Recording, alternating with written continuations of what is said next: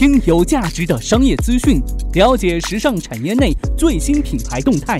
这里是犀牛日报，本栏目由时尚家荣誉出品。资讯有价值，声音有态度。大家好，我是网易云音乐的主播戴杰，推荐您收听时尚家出品的犀牛日报。晚上好，欢迎收听正在为您播出的犀牛日报，我是久未露面的犀牛主播李平。前段时间呢去了一趟曼谷，回来之后呢就投入到春季广东时装周，还有我们时尚家学院的课程主持当中去了，所以呢犀牛日报停更了一段时间。我可爱的听众朋友们有没有想我呢？让我听到你们的掌声和欢呼声。好了。我就不发神经了，要不然的话您得取关了。直接进入到我们今天的资讯内容。首先呢，来聊一个很多老板管理层都非常关心的话题：时尚行业当中，赢家和输家之间最大的区别是什么呢？现如今呢，仅仅追随时尚潮流已无法保证时尚零售商的销售和利润。消费者时时刻刻都在通过社交媒体分享潮流资讯，最后的结果是，网上热门点击的商品被一抢而空，而没有获得关注的商品，即便是大幅打折促销，依然是无法销货呀。传统产品开发的模式效率过于低下，在这种形势下呢，一个时尚品牌如何战胜自己多如牛毛的竞争对手呢？根据麦肯锡公司研究人员的调查发现，时尚行业中的赢家和输家之间最重要的一个区别就在于。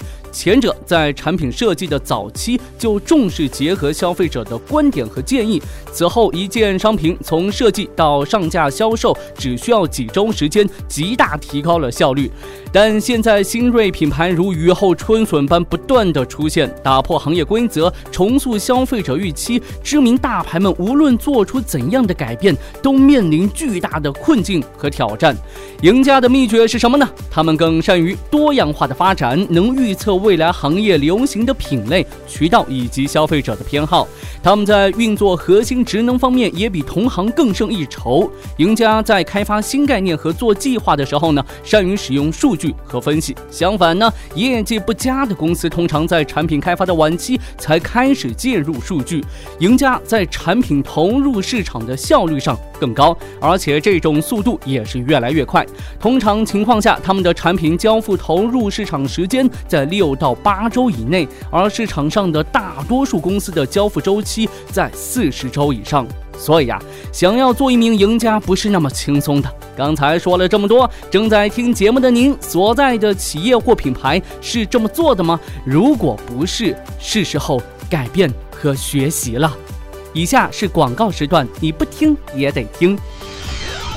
时尚家学院等候您的加入。时尚家学院开设顶层设计、商品企划、商品管理等专业课程，结合曼谷游学、韩国游学、日本游学三条专业游学线，致力于培养时尚行业黑马级精英，从而推动时尚品牌的崛起。关注时尚家学院微信小程序，申请时尚家学院学籍，获得丰厚权益，只要二百五十八，只要二百五十八，你没有听错，只要二五八，哦耶！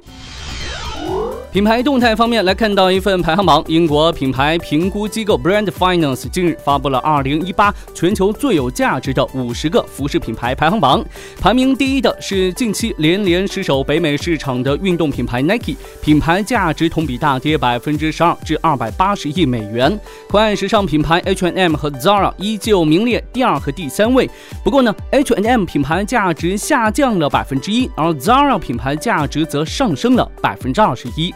今年呢，共有两个中国品牌上榜，分别是位列第十三名的周大福和第二十八名的安踏。与此同时呢，品牌价值增长最快的十大品牌分别为圣罗兰、彪马、卡地亚、阿迪达斯、菲格拉木、爱马仕、宝格丽、蔻驰、迪奥和安踏。品牌价值下降最多的十大品牌又分别是谁呢？他们分别是安德玛、麦克高士、优衣库、北面、盖普、斯凯奇、雨果博斯、耐。克、拉尔夫劳伦、劳力士，虽然这个耐克保住了第一，但可以看到啊，它的品牌价值下降不少，而它的竞争对手阿迪达斯的品牌价值增长了近百分之五十。人们经常说拿第一容易，守第一难呐。耐克如果继续这么跌下去的话，第一的位置迟早要交出来的。耐克，你加油吧！传闻终于证实，高级街头服装品牌 Off White 的创始人 Virgil Abloh 将成为路易威登的下一任艺术总监。作为街头风潮在时装周舞台当下的引领者之一，Virgil Abloh 会是路易威登第一位非裔艺术总监，也是法国顶级时装屋极少数的黑人设计师。三十七岁的 Virgil Abloh 擅长在经典风格和当下的时代精神之间架起桥梁。他最近一次引发话题的作品是帮助耐克把十双经典鞋型重构为他独特的风格。毫无疑问，路易威登选择阿波罗是想要让自己和千禧一代的年轻消费者更加的亲密。Virgil Abloh 表示啊，他将继续经营 Off White，但会减少其他活动，比如他作为第一间身份出现的 Flat White。他说呢，Of White 就像是十七岁版本的我，而路易威登则将呈现出三十七岁的我。每一位设计师随着年龄的增长和阅历的增加呢，对作品的理解和见解也会不一样。对于阿布勒来说的话，Of White 是充满青春荷尔蒙气息的。如今的他呢，需要的可能是一种成熟与成长。祝福他，也期待在他的带领下，路易威登会有不一样的变化。咱们再来关注到纺织品技术创新的消息，材料技术创新方面的持续发展和突破，使得日本的纺织品愈发受到业内的关注。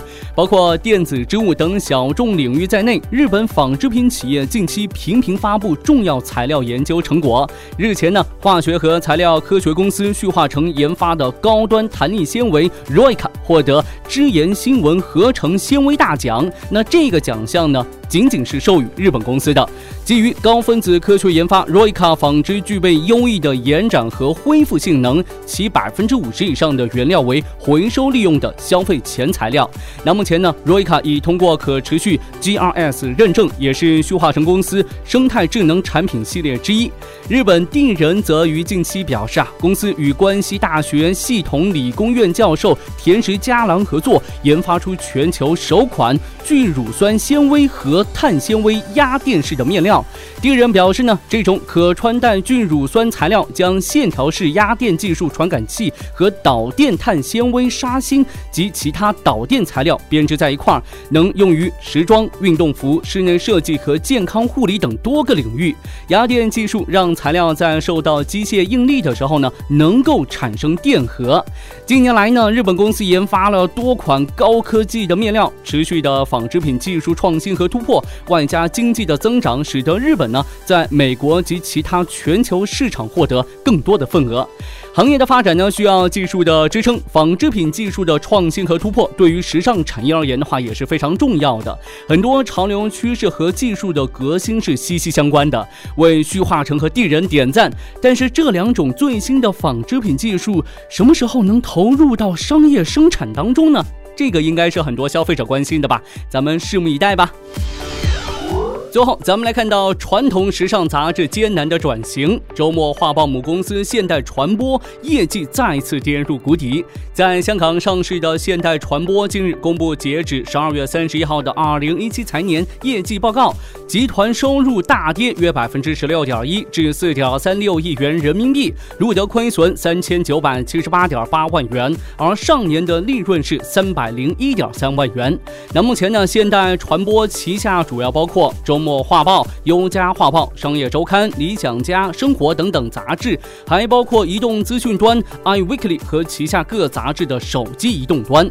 现代传播公告称呢，亏损主要在于广告收入大幅下降，原因包括中国经济增长放缓及中国奢侈品行业在本地消费疲软。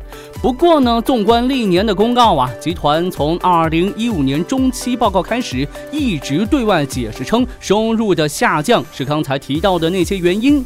有分析表示，在奢侈品消费增长提速的两年内，现代传播去年却由盈利转亏损，这或许意味着传统时尚杂志逐渐失去了年轻的读者。者。现在啊，感受到广告收入寒流的现代传播急需寻求新的增长点，将向文化创意空间等地产项目发力。根据集团公布，首个房产项目位于上海。从去年开始呢，我就有跟听众一直关注到传统时尚杂志的生存的状况。之前也聊到康泰纳仕旗下的一些杂志，很多时尚杂志因为难以维持，直接选择关门歇业了。有的呢，则开始寻求其他业务。的增长，像周末画报的母公司现代传播这样的操作，时尚杂志的大势是否真的已去呢？可以来留言告诉我您的看法，我会关注您的每一条留言。好的，今天晚上呢，咱们就聊这么多。想要获取更多有价值的行业内资讯和精彩课程，可以在微信当中搜索“时尚家学院”小程序，二五八学习等待您的加入。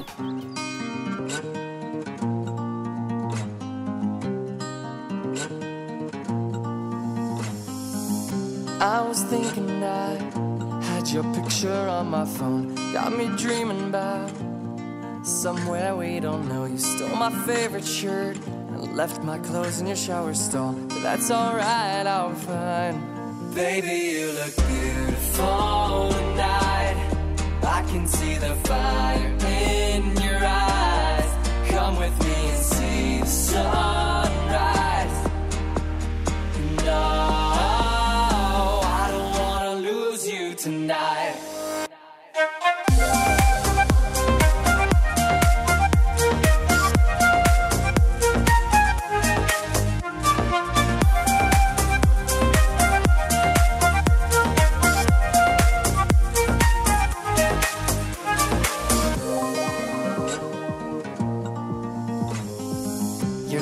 cherry bomb. I picked you up and drove you home. I wanna lose it all and we can be misunderstood. Say I'm all you want. I'll spend the night, crash on your couch, and sing our favorite songs.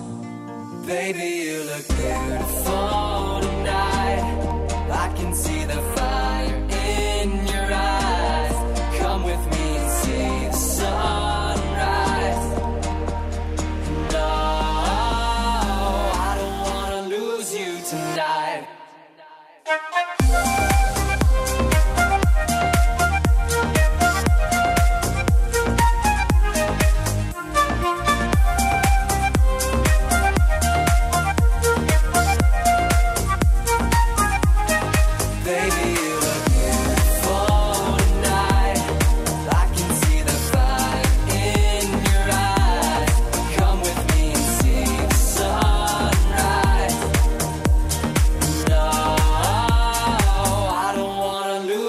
to